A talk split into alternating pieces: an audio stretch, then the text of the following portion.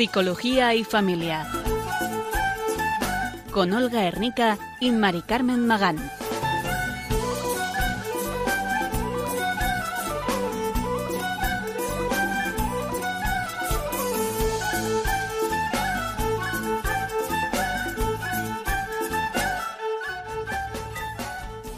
Muy buenas tardes, queridos oyentes de Radio María. Bienvenidos al programa Psicología y Familia realizado con la colaboración de alumnos y antiguos alumnos del Instituto Pontificio Juan Pablo II para estudios del matrimonio y la familia. En esta tarde calurosa del mes de julio, durante la próxima hora les acompañaremos Olga Ernica. Buenas tardes, Olga. Buenas tardes, Mari Carmen. Y quien les habla, Mari Carmen Magán. Ya sí que les advertimos que por el momento, en los próximos meses, pues será hoy el último día que nos escuchen, bueno, pues porque nuestra colaboración de momento va a finalizar, con mucha pena por parte de ambas. pero al final, bueno, pues la vida te lleva y te exige una serie de cosas y, bueno, pues con todo el dolor de nuestro corazón ahora mismo, pues es incompatible con nuestra vida personal y, laboral seguir eh, colaborando con Radio María. Pero bueno, ha sido un placer. Mm, nos los llevamos a todos ustedes, nuestros oyentes, en el corazón y esperamos poder volver pronto. Y vamos a abordar en, esta tarde el tema de la resiliencia. Es un tema que ya se ha tratado en este programa de psicología y familia en ocasiones anteriores, pero que creemos que es fundamental en el crecimiento de las personas. En el último programa que hicimos el mes anterior habíamos hablado de las etapas de la vida adulta y bueno, pues ahí hablábamos de crisis, ¿no? Con lo cual esto entronca un poquito en el tema de la resiliencia en esas crisis que podemos ir pasando a la, a la vez que vamos creciendo. Vamos a ver cómo adaptarnos a situaciones que nos descolocan, cómo reaccionar ante eventos traumáticos, las características de las personas resilientes, los, los beneficios que puede aportar ser una persona resiliente, los factores que pueden favorecer el desarrollo de la resiliencia en el entorno familiar y analizaremos también la resiliencia en las diferentes etapas evolutivas. Todos experimentamos en nuestra vida situaciones que nos descolocan en algún momento. Eh, ¿Cómo enfrenta la gente esos eventos difíciles que cambian su vida? ¿Cómo reaccionamos a eventos traumáticos como la muerte de un ser querido, la pérdida de trabajo, una enfermedad difícil? Generalmente las personas logran adaptarse con el tiempo a las situaciones que cambian dramáticamente o no tan dramáticamente su vida y que aumentan su estado de tensión. ¿Qué es lo que les permite adaptarse? Probablemente el haber desarrollado resiliencia, que es la capacidad para adaptarse y superar la adversidad. Hay que tener en cuenta que la resiliencia se aprende, no es algo que sea innato, no nacemos con ello, es un proceso que requiere tiempo y esfuerzo. Y Olga pues nos va a intentar definir qué entendemos por resiliencia. Bueno, a ver, esta eh, complejilla palabra que tanto se oye en día. ¿Qué, ¿Qué, entendemos cuando hablamos de resiliencia? Bueno, pues estamos hablando del proceso de adaptarse bien a la adversidad, a un trauma, a una tragedia, una amenaza, problemas familiares o de relaciones personales, problemas serios de salud o situaciones estresantes del trabajo, financieras, etcétera. ¿Vale? Es decir, la capacidad de adaptación a la adversidad, a todas las dificultades que propongan de nuestro entorno cercano, no tan cercano y, y de nosotros mismos, ¿no? Es un término perdón, que viene de la física y que hace referencia a la característica que tienen algunos materiales que tras estar sometidos a un momento de tensión pueden recuperar su estado inicial y volver a la normalidad. Eso es la resiliencia en física. Bueno, significa rebotar de una experiencia difícil como si uno fuera una pelota. La gente continuamente demuestra resiliencia, ¿no? Desgraciadamente la vida nos pone muchas veces en circunstancias eh, de tener que, bueno, que, desarrollar esta capacidad. Normalmente todos solemos salir de las adversidades, superamos traumas. Bueno, desgraciadamente es una experiencia ordinaria, no es extraordinaria, ¿no? Ser resiliente no quiere decir que la persona no experimente dificultades o angustias, pues que le dé todo igual. Evidentemente, las circunstancias difíciles nos afectan a todos y, nos producen emociones negativas y eso es lo normal.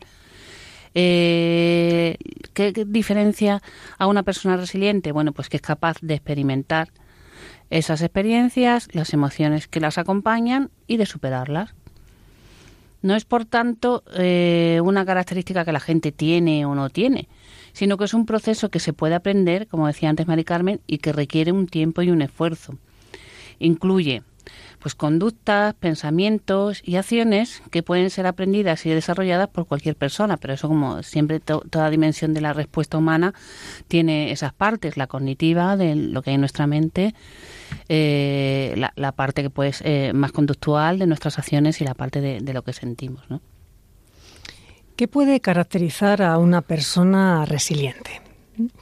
Pues las personas resilientes saben aceptar la realidad tal y como es han aprendido a aceptar la realidad. Como decíamos, es un proceso que se adquiere, que se aprende. También creen firmemente que la vida tiene un sentido tan importante para seguir viviendo. Y tienen una inquebrantable capacidad para mejorar. Además de estas tres características principales, las personas resilientes suelen identificar con claridad las causas del problema para evitar que se vuelva a repetir suelen conocer y controlar sus emociones, la importancia de la inteligencia emocional que hemos visto en, tantos programas de esta sección de psicología y familia. Suelen tener un, optimismo realista, suelen confiar en sus capacidades, se centran más en sus capacidades, en aquello que tienen, que en lo que les falta. Suelen ser empáticos, son capaces de ponerse en el lugar del otro, y suelen buscar nuevas oportunidades, retos y relaciones. Mm, lo que hoy se diría salir de la zona de confort. Eso es también muy literario, muy típico. bueno, ¿qué beneficios nos aporta eh, el ser resiliente, ¿no? de tener esa capacidad de resiliencia? Pues en primer lugar, mantener una autoestima sana. Cuando somos capaces de superar la adversidad, realmente pues es algo que vivimos como con cierto orgullo entre comillas de, de, haber pasado por algo no al final pues el hecho de sentirte capaz siempre sube la autoestima relacionado con la autoestima está la imagen que tenemos de nosotros mismos ¿no? y la autoestima es la, la dimensión más afectiva y la autoimagen lo, pues más lo, que pensamos no eh, nos ayuda a ser menos críticos con nosotros mismos, es decir, dentro de, esa capacidad de aceptar, es decir, pues no machacarnos y entender que muchas veces estamos saltados de pies y manos y que no podemos hacer nada más de lo que hacemos. Nos ayuda a ser más optimistas, ¿Por qué? Porque, bueno, si hemos salido de una difícil, realmente eso nos da un, poco eh, fuerzas para pensar que podemos salir mm, de más, ¿no? O, eh, intentar verlo con ojos más positivos, nos lo pone mucho más fácil. Eh, nos ayuda a afrontar retos, a tener mejor salud. Ya hemos hablado en muchos programas de, de cómo somos, la persona es un ser integrado eh, su parte biológica, psicológica, espiritual y como, como cuando se resiente una de las partes, la otra, las otras acaban sufriendo igualmente.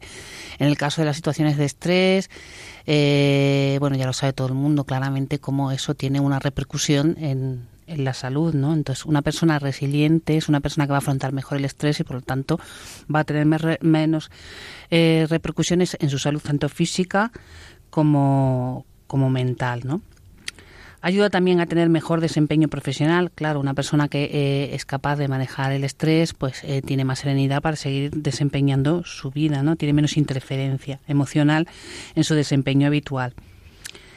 Eh, también ayuda a tener mayor satisfacción en las relaciones. Mm, ¿Por qué? Porque cuando uno tiene muchas carencias y tiene relaciones, de alguna manera en el fondo espera que esas relaciones estén cubriendo esas carencias y no las cumple, entonces no me siento satisfecho.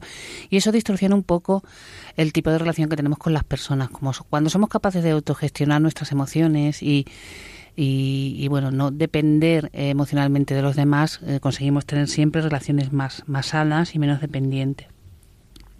Al igual que ocurre con el estrés, pues esta capacidad de resiliencia también nos hace más resistentes a la depresión, ¿vale? Porque eh, lo veíamos antes, ligado con un pensamiento optimista y que eh, sentirse capaz, esa, esa percepción de autoeficacia nos va a prevenir, o sea, va a hacer menos probable que nos sintamos eh, deprimidos.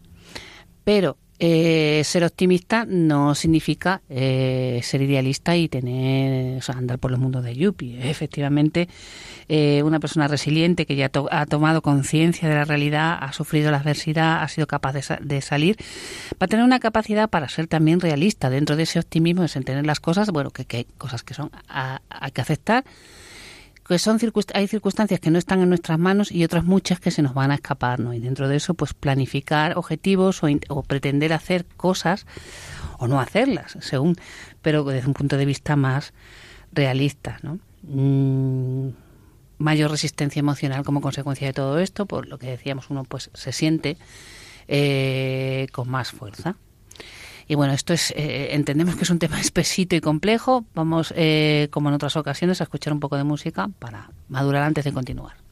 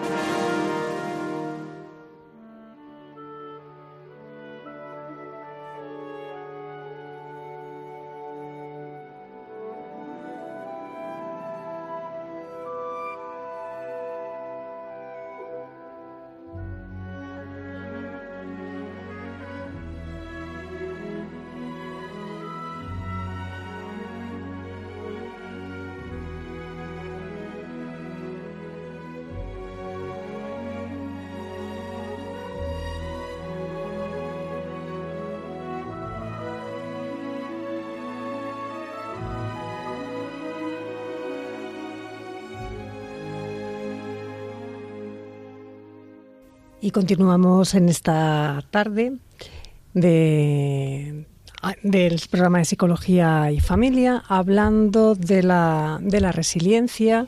Hemos hecho una pequeña introducción, pues qué, es la resiliencia, cuál, qué características tienen las personas resilientes y qué, qué beneficios nos puede aportar la resiliencia.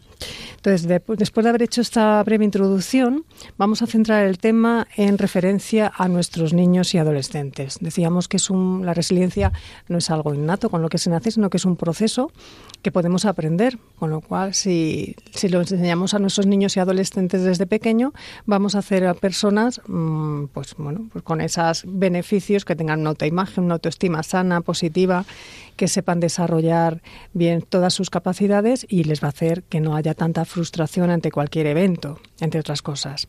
Entonces tendemos a idealizar la niñez como una época sin problemas, pero que seamos niños no ofrece ninguna protección contra los daños emocionales y los traumas que podamos sufrir. Los niños antes o después se enfrentarán con problemas o dificultades como adaptarse a una nueva clase, ser intimidados por sus compañeros o incluso la pérdida de un ser querido. Si sumamos a eso la incertidumbre que forma parte del crecimiento, la infancia y no digamos la adolescencia pueden ser cualquier cosa menos una época sin problemas. La aptitud para desarrollarse pese a estos desafíos surge de la capacidad de la resiliencia, de esa capacidad de adaptación, de superar los problemas.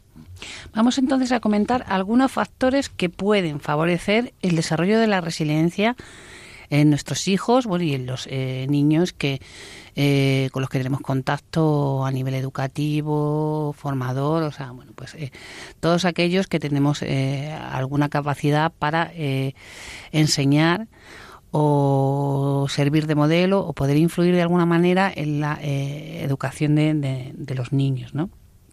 Entonces, muchos estudios nos demuestran que uno de los factores más importantes en la resiliencia es tener relaciones de cariño y de apoyo dentro y fuera de la familia, es decir, un entorno seguro. esto es obviamente, es decir, eh, eh, si toca pasar, pues por ejemplo, pues eh, la dureza de una enfermedad grave que te supone hospitalizaciones y tal, siempre lo vas a llevar mucho mejor si tienes una familia que está ahí apoyándote, un grupo de amigos, de personas que realmente te muestran cariño, ¿no? Porque al final, pues somos seres mm, relacionales y todo lo que tenga que ver con las relaciones tiene la, capacidad más grande de, de hacernos sentir mm, bien o de hacernos sentir mal. Entonces, eh, ¿Qué nos va a ayudar eh, principalmente a tener una actitud resiliente? Bueno, pues eh, eh, el hecho de tener un entorno seguro, un entorno de cariño, un, entorno que nos apoye emocionalmente.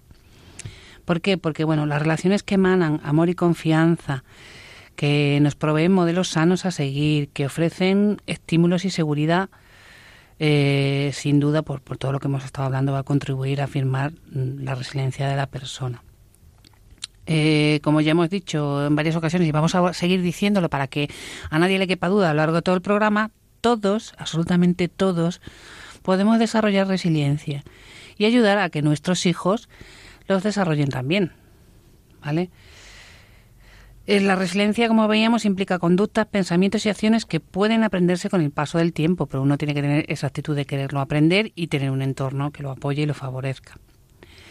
Y bueno, mm, así, evidentemente, no podemos pretender en un programa de radio formar a nadie en una actitud resiliente, ¿no? Pero sí, por lo menos, dar unas líneas de cuestiones que son importantes cuidar y bueno ya saben queridos oyentes que a nosotros nos encanta trabajar siempre que podemos a nivel preventivo porque bastante tenemos que hacerlo ya cuando ya la cosa es tarde no entonces pues pues algunos consejillos para desarrollar la resiliencia pues el primero de ellos eh, sería establecer relaciones. Como hablaba antes Olga, la importancia de esas relaciones de cariño, de confianza, de apoyo. Enseñar a los niños cómo hacer amigos, mm, desarrollar la capacidad de sentir empatía o de sentir el dolor con el otro. Animar al niño a ser amigo para poder tener amigos. Desarrollar una red familiar fuerte para respaldar, al niño ante las desilusiones y heridas inevitables que van a surgir. Que no debemos confundir con una sobreprotección, que hay que intentar eh, delimitar bien pues esa, esa línea para no sobrepasarla y irnos, e irnos a, a, esa sobreprotección que hoy en día estamos teniendo en muchas ocasiones con los niños. En la escuela hay que estar atento al hecho de que ningún niño se quede aislado. Relacionarse con las personas brinda apoyo social y fortalece la resiliencia, que es lo que estamos comentando ahora mismo. Ayudarles a los niños a contemplar la diferencia y así aprenderán el valor de la diversidad y la singularidad. Ayudar al niño haciendo que ayude a otros.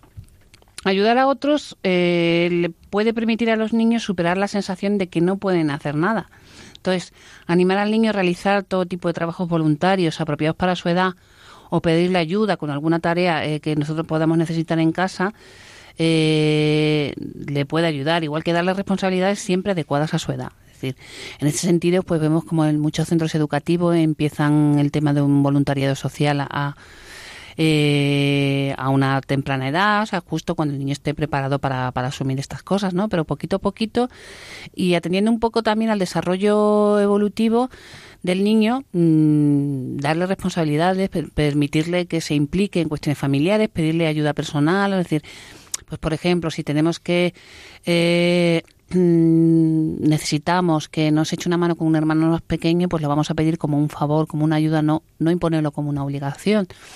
Entonces, eso eh, hace que el niño sienta pues una percepción de utilidad, el sentirse útil, ¿no? Entonces, esto ayuda no porque por comparación vemos, ay, fíjate, pobrecito, ese sí que tiene mala suerte y, y, tú no tienes tanta que estás mejor. Esas comparaciones no ayudan a nadie. Es verdad que a todos nos sale del corazón decirlo, ¿no? Porque, bueno, pues sabiduría popular pensamos que eso alivia a alguien, pero en el fondo sabemos que eso no es así. Pero el hecho de estar pendiente de otros sí que hace dejar de mirarse el ombligo, mm, de estar todo el rato con pensamientos autorreferenciales y eh, eso ya es positivo. además el hecho de sentirse útil eh, ayudando a los demás. Por eso de ahí lo típico que se dice cuando uno hace voluntariado que recibe más de lo que da y es por esa razón. ¿no? Otro consejo para desarrollar la resiliencia sería mantener una rutina diaria. Respetar una rutina puede ser reconfortante para los niños, en especial para los más pequeños que anhelan estructuras y un orden en su vida.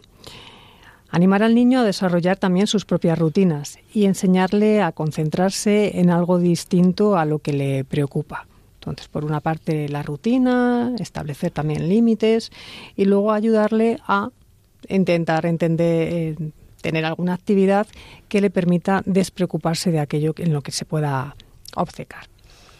Enseñarles a resolver problemas y a tomar decisiones. Eso significa que ni los vamos a resolver por ellos ni vamos a tomar las decisiones por ellos, ¿no? Cosa que muchas veces estamos tentados de hacer cuando le vemos sufriendo en una situación así o bien de incertidumbre o bien de un problema que no saben muy bien cómo atajar. Pero bueno, hay que permitirles que tomen las decisiones que deban tomar y que se equivoquen. Porque al final, pues uno tiene que aprender a equivocarse y a tolerar la frustración de, de equivocarse. Es el único modo que uno tiene de aprender a decidir la única manera. Eh, al actuar y decidir nos vamos haciendo cargo de nuestros aciertos y nuestros errores y eso nos configura como persona tanto una cosa como la otra y de todo debemos aprender y ser conscientes para vivir nuestra vida. Y otro consejo sería enseñar al niño a cuidar de sí mismo. Vamos a intentar hacerlos autónomos. Ayudar al niño a descubrir la importancia de darse tiempo para comer como es debido. Obviamente, antes hemos tenido que educarles y enseñarles en, que ellos sepan qué es comer como es debido, hacer ejercicio, descansar, que el niño tenga tiempo para divertirse y que no tenga programado cada minuto de su vida sin ningún momento para relajarse. Está bien que tenga actividades, pero no que haya ningún momento libre como para que él pueda respirar. La diversión ayudará al niño a mantener el equilibrio y a enfrentar mejor aquellos momentos estresantes. Incluso pues el, deporte también, si se puede meter en algún momento aparte de, la diversión. Mm. Ayudarles a descubrir y fomentar sus fortalezas. Bien. Todos, absolutamente todos, tenemos nuestros puntos fuertes.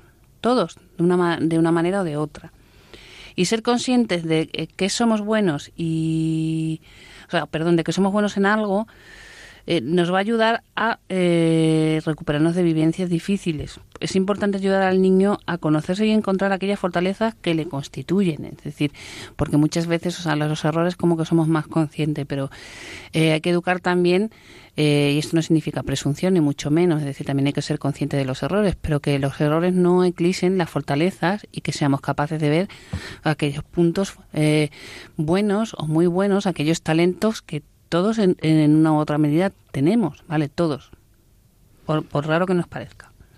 Sí, pero estamos acostumbrados a que nos educan muchas veces en sacarnos lo malo que no en decirnos lo que lo bueno que tenemos. O decirnos demasiado lo bueno y ocultarnos lo malo. O sea, ni una cosa, ya estamos. Los términos medios otra vez.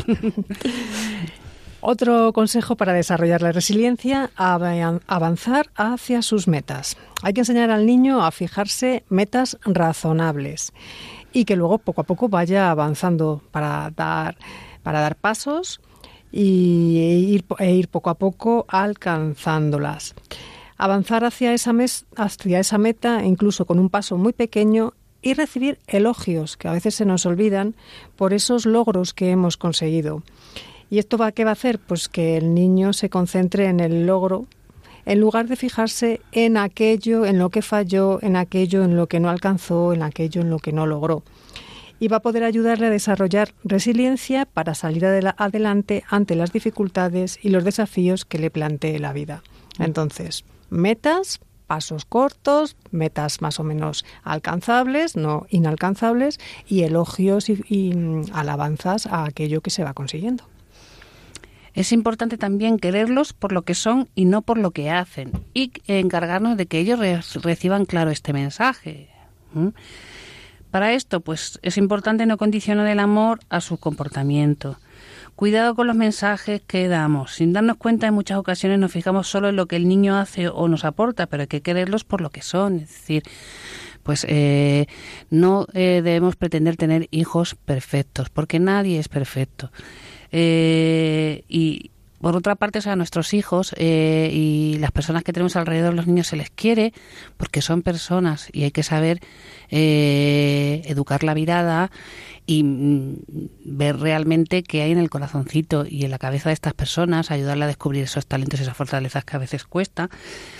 Y eh, para mantener esa mirada es importante que el mensaje que mandemos es ese, queremos a la persona como es. Cuando hay que censurar un mal comportamiento o un pensamiento inadecuado, se va a hacer exclusivamente ese pensamiento o, eh, o ese eh, esa conducta que, que, no es adecuada. Es decir, no, nunca diremos a un niño eres malo o eres vago, digamos, eh, tienes que estudiar o deberías estudiar un poco más porque eh, es bueno que, que, que, saques, o sea, que asumas tus responsabilidades y la única responsabilidad que tienes a día de hoy es estudiar, ¿no? Por ejemplo, pero no lo, no lo vamos a censurar cuando tenemos que castigar o enfadarnos o disgustarnos por, por algún comportamiento que no nos gusta, eso eh, afectará solo a ese comportamiento, no al resto de la relación con el niño. Es decir, no le vamos a dejar eh, de hablar ni generalizar diciendo que no sirve para nada, que siempre pasa lo mismo. Y como decimos muchas veces, siempre cuidadito con este tipo de afirmaciones.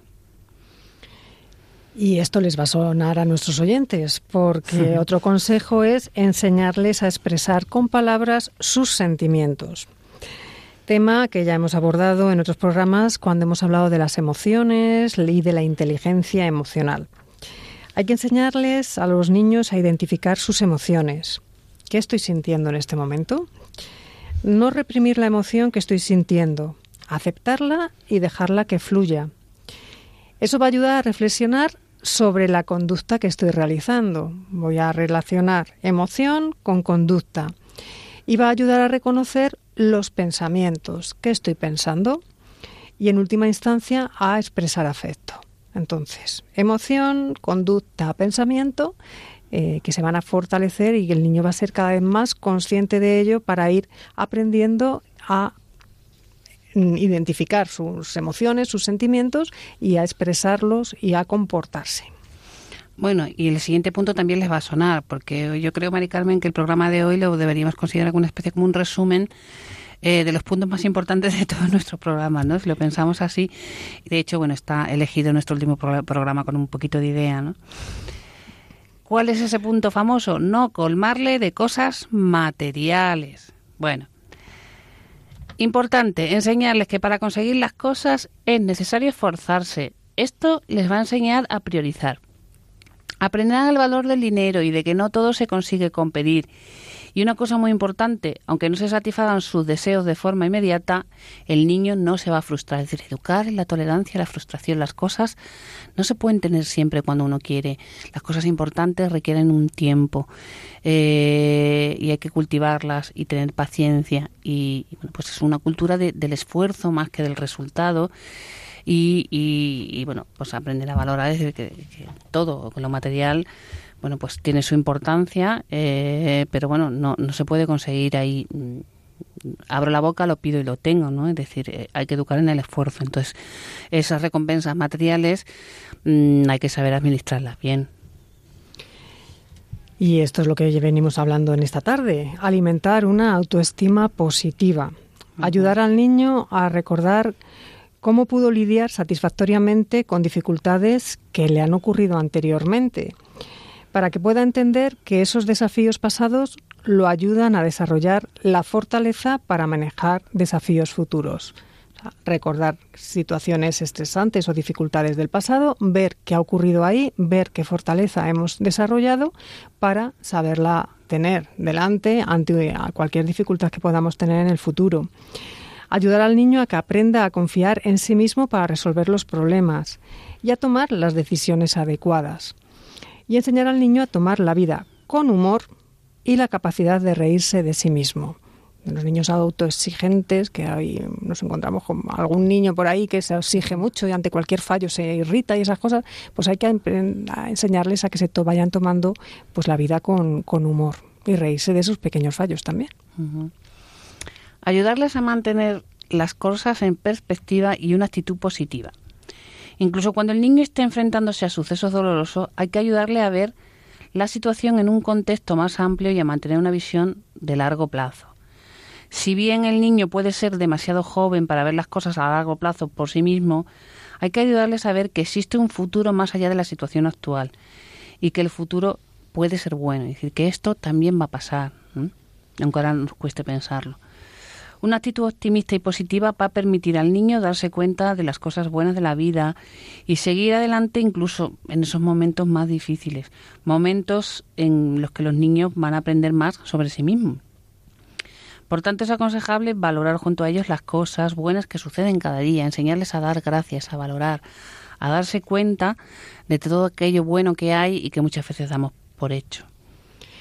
Un consejo muy importante para desarrollar la resiliencia es aceptar que el cambio es parte de la vida.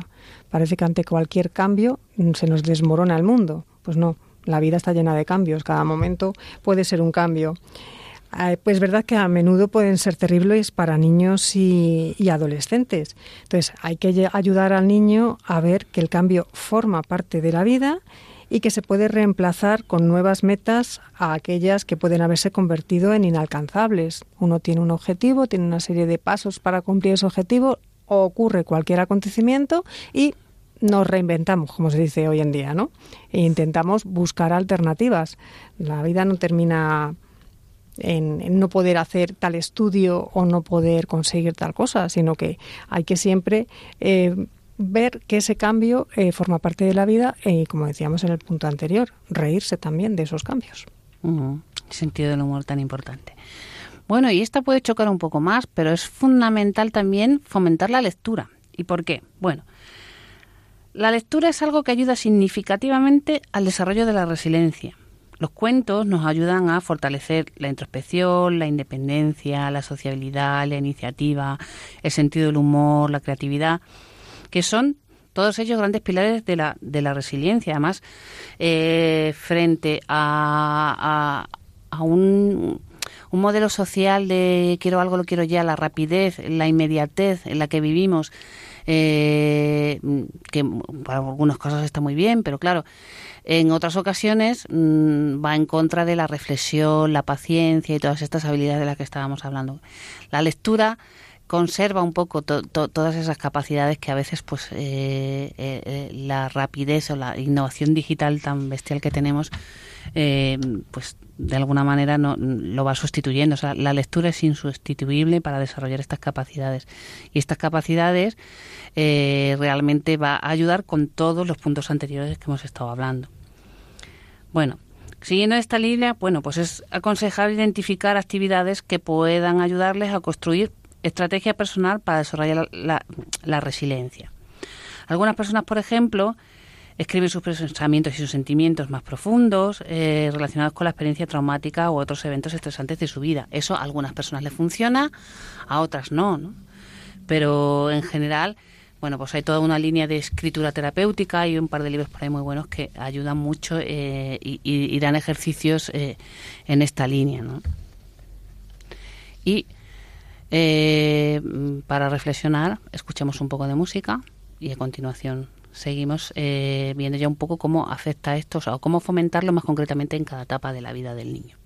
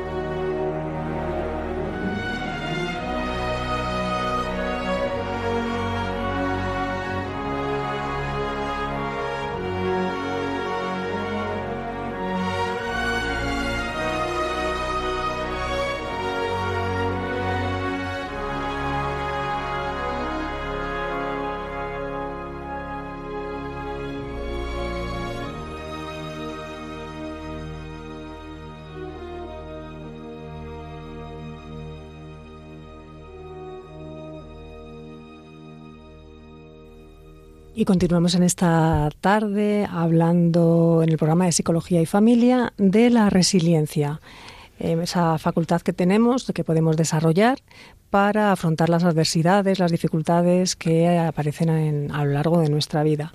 Hemos definido la, resiliencia, hemos dado una serie de consejos para desarrollar la resiliencia y, como decía Olga antes de la pausa, vamos a analizar ahora la resiliencia centrándonos en las etapas del ciclo evolutivo.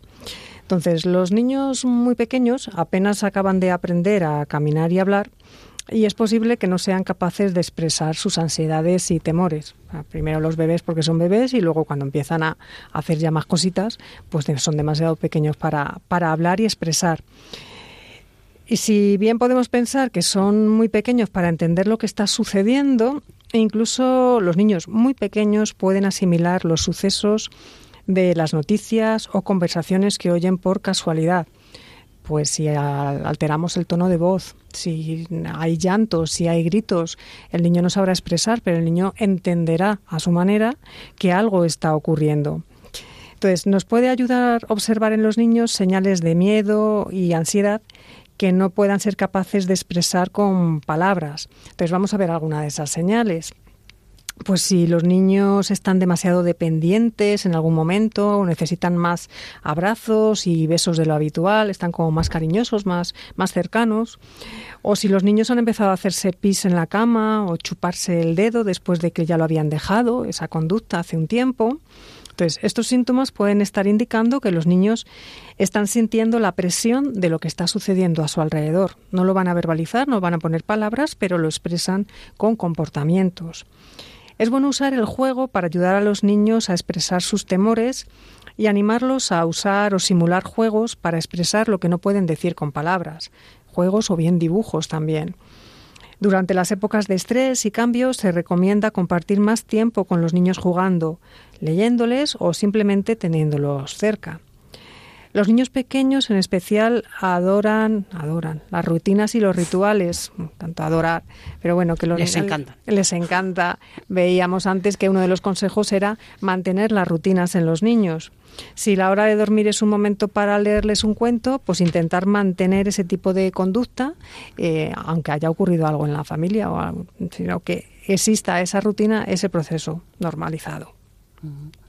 Bueno, y Centrándonos en la etapa de, de 3 a 6 años, ¿no? Eh, la eh, infancia, ¿no? Mm, rescatamos algunos de los ejercicios que vimos en su día cuando trabajábamos eh, o veíamos la manera de trabajar con los niños la inteligencia emocional, porque como ya hemos visto está bastante relacionada con la resiliencia. Entonces, pues por ejemplo, es muy divertido y es muy útil enseñarles a pintar expresiones emocionales y pensar con ellos en qué momentos aparecen, ¿no? Las famosas caritas de pena, tristeza, sorpresa, alegría eh, jugar con caretas, o sea, que se pueden hacer previamente, en un momento así, pues manualidades de colores, tal, tal, tal. Eh, jugar con esas caretas a expresar emociones. Apoyarnos en los cuentos y en los dibujos animados para hablar de las emociones, es decir, aquellas cosas que ellos manejan que y que les resultan atractivos de natural, pues eh, aprovechar eh, para empezar a introducir con ellos un lenguaje emocional. También en esta línea, pues jugar con ellos, adivinar qué piensan y sienten los otros, ¿no? Pues los otros en un libro que estamos leyendo, en un cuento, en una película, en la gente que vemos por la calle. Pues imaginación al poder. Avanzamos un poquito, ya tenemos seis años, entonces los niños eh, empiezan, antiguamente era cuando empezaban la escuela, ahora ya están escolarizados de hace tiempo. Eh, pero pueden empezarse a topar con grupos que se van creando en el cole, tomaduras de pelo, pues bromas propias de, la edad. Entonces, asegurarse de que el niño tenga un lugar donde se sienta seguro, ya sea su casa o su escuela. Hombre, debería ser en los dos lugares, ¿no? Pero bueno, no quita que tanto hermanos como amigos del colegio pues puedan tener algún alguna broma con ellos, gastarle alguna broma y el niño no se sienta seguro. Pero bueno, eso es algo anecdótico. Lo importante es que el niño tenga un ambiente de seguridad. Es importante hablar con los niños, que cuenten lo que están viviendo. Si nos hacen preguntas, las responderemos de manera franca y simple y usando palabras tranquilizadoras, que no den lugar a dudas, mm, dándoles a entender siempre voy a estar aquí, siempre te voy a cuidar. No pasemos por alto los miedos cuando nos los planteen, nos los planteen, no ignorarlos como si fueran tonterías. Para nosotros puede ser una tontería, una chorrada, porque ya tenemos muchos años y, vemos que eso no, no, tiene mayor trascendencia, pero para el niño puede ser un mundo. Entonces hay que aceptar lo que él nos cuente. Cuando, exista una situación fuera del hogar que resulte pues atemorizante, es aconsejable limitar la cantidad que, de noticias que los niños vean o, o escuchen sobre ello. No hay que esconder a los niños de lo que está sucediendo en el mundo, pero tampoco deben estar expuestos a relatos constantes que empeoren sus temores. Más si tenemos un niño que es, pues, es bastante miedoso o le ha ocurrido algo que lo que esté escuchando puede, pueda reavivárselo. Entonces, igual que Olga antes comentaba algunos ejercicios para niños de 3 a 6 años, pues vamos a comentar algún ejercicio que se puede hacer para fomentar esa empatía, aunque estemos hablando de resiliencia, que está muy relacionado, entre los niños de 6 a 12 años. Pues, por ejemplo, jugar con ellos para intercambiar papeles, hacer con ellos juegos de debates, utilizar dibujos animados, series, películas, reflexionar con ellos sobre diferentes acontecimientos o situaciones que estén viviendo y plantearles cómo te sentirías tú si estuvieras en esa situación, en ese lugar, hacerles reflexionar, que no se lo demos todo, todo mascado.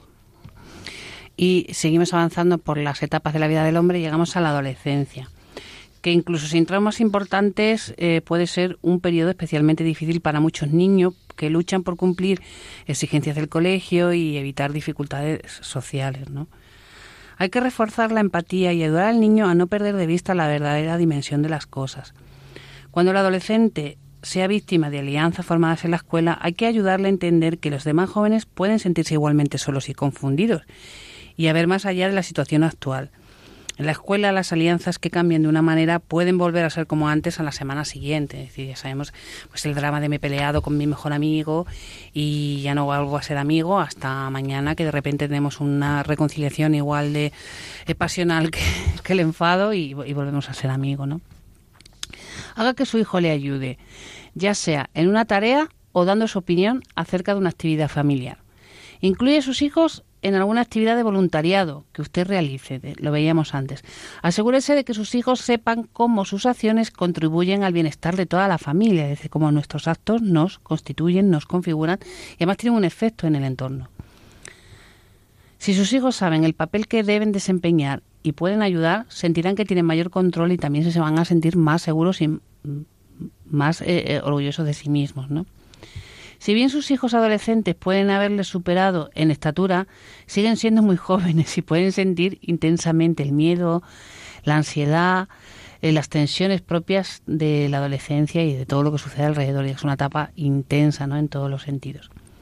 Las emociones pueden ser volátiles y superficiales durante la adolescencia y puede resultar difícil para un adulto eh, a veces identificarse con, con un adolescente. Pero eh, converse con sus hijos siempre que pueda, incluso si parece que no quieren hablar con usted.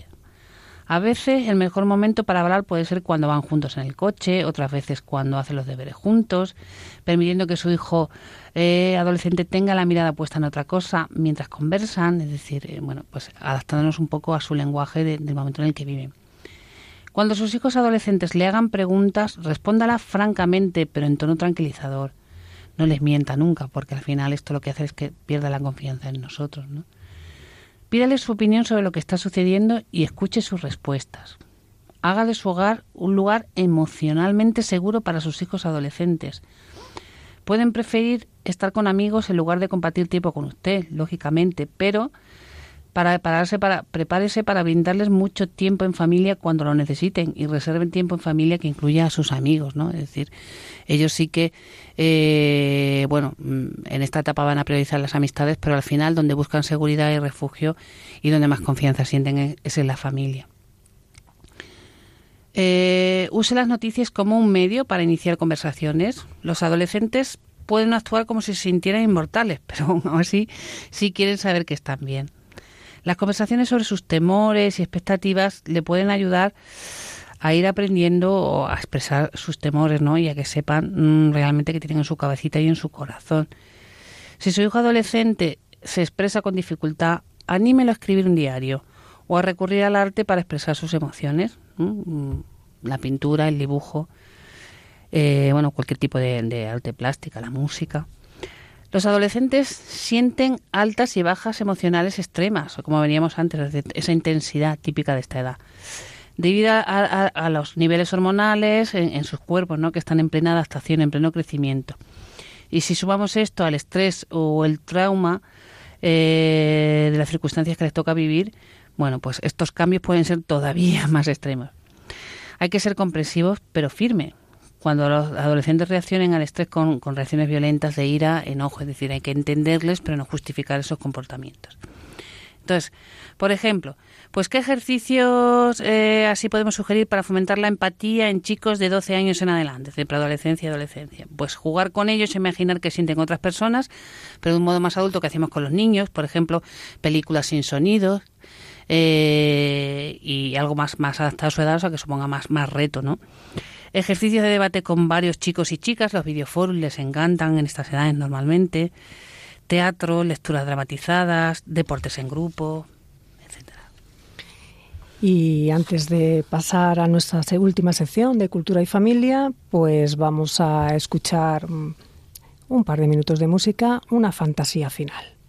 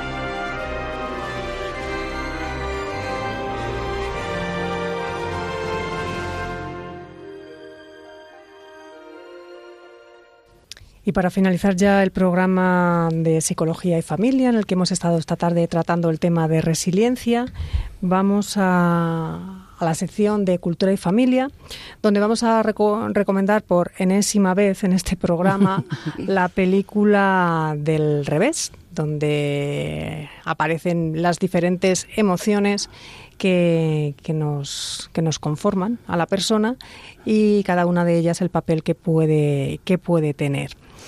Que parece que Mari Carmen y yo se lo hemos visto esa película, pero alguna más hemos visto. Lo que pasa es que que con nuestros programas, pues es que... Alguna más, alguna más hemos visto. Y empezamos con algún libro, como por ejemplo Más fuerte que el odio, también que le hemos recomendado en más de una ocasión, de Tim Gennard, pues que cuenta la, historia de esta persona que bueno pues actual, que vive todavía, que fue abandonado por su madre, su padre le pegaba palizas y bueno pues cómo cómo llegó a superar todas esas adversidades. Luego tenemos Resiliencia, Gestión del Naufragio, de Pilar Gómez Acebo y de Concepción Bravo, que bueno, es un libro de autoayuda al estilo clásico, con ejercicios, sugerencias y tal, muy útil para profundizar en, estas cositas a nivel práctico.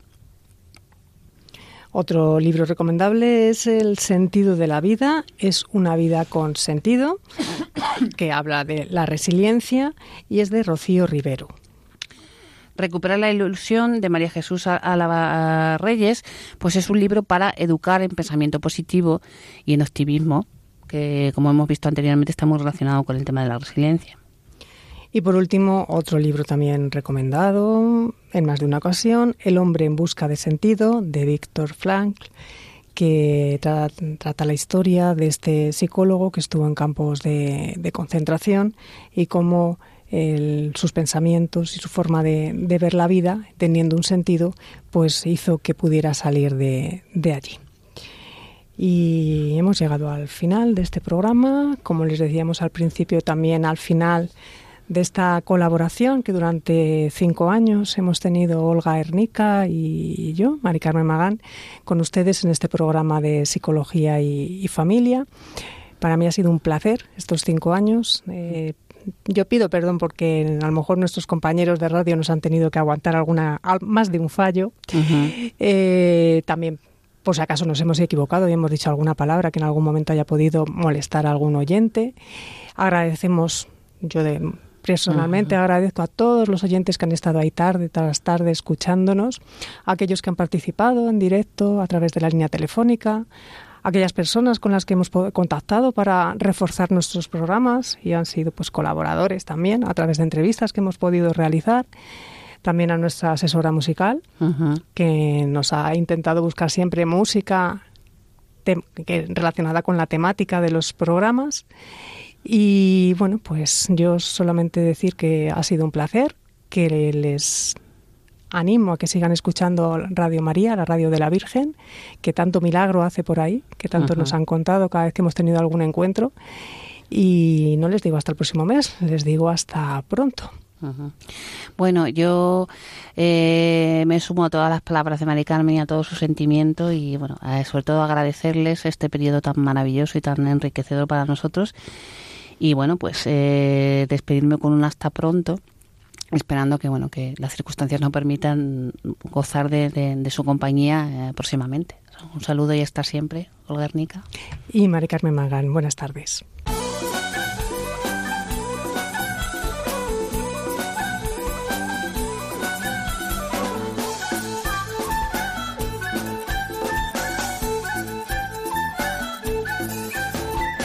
Psicología y Familia. Con Olga Hernica y Mari Carmen Magán.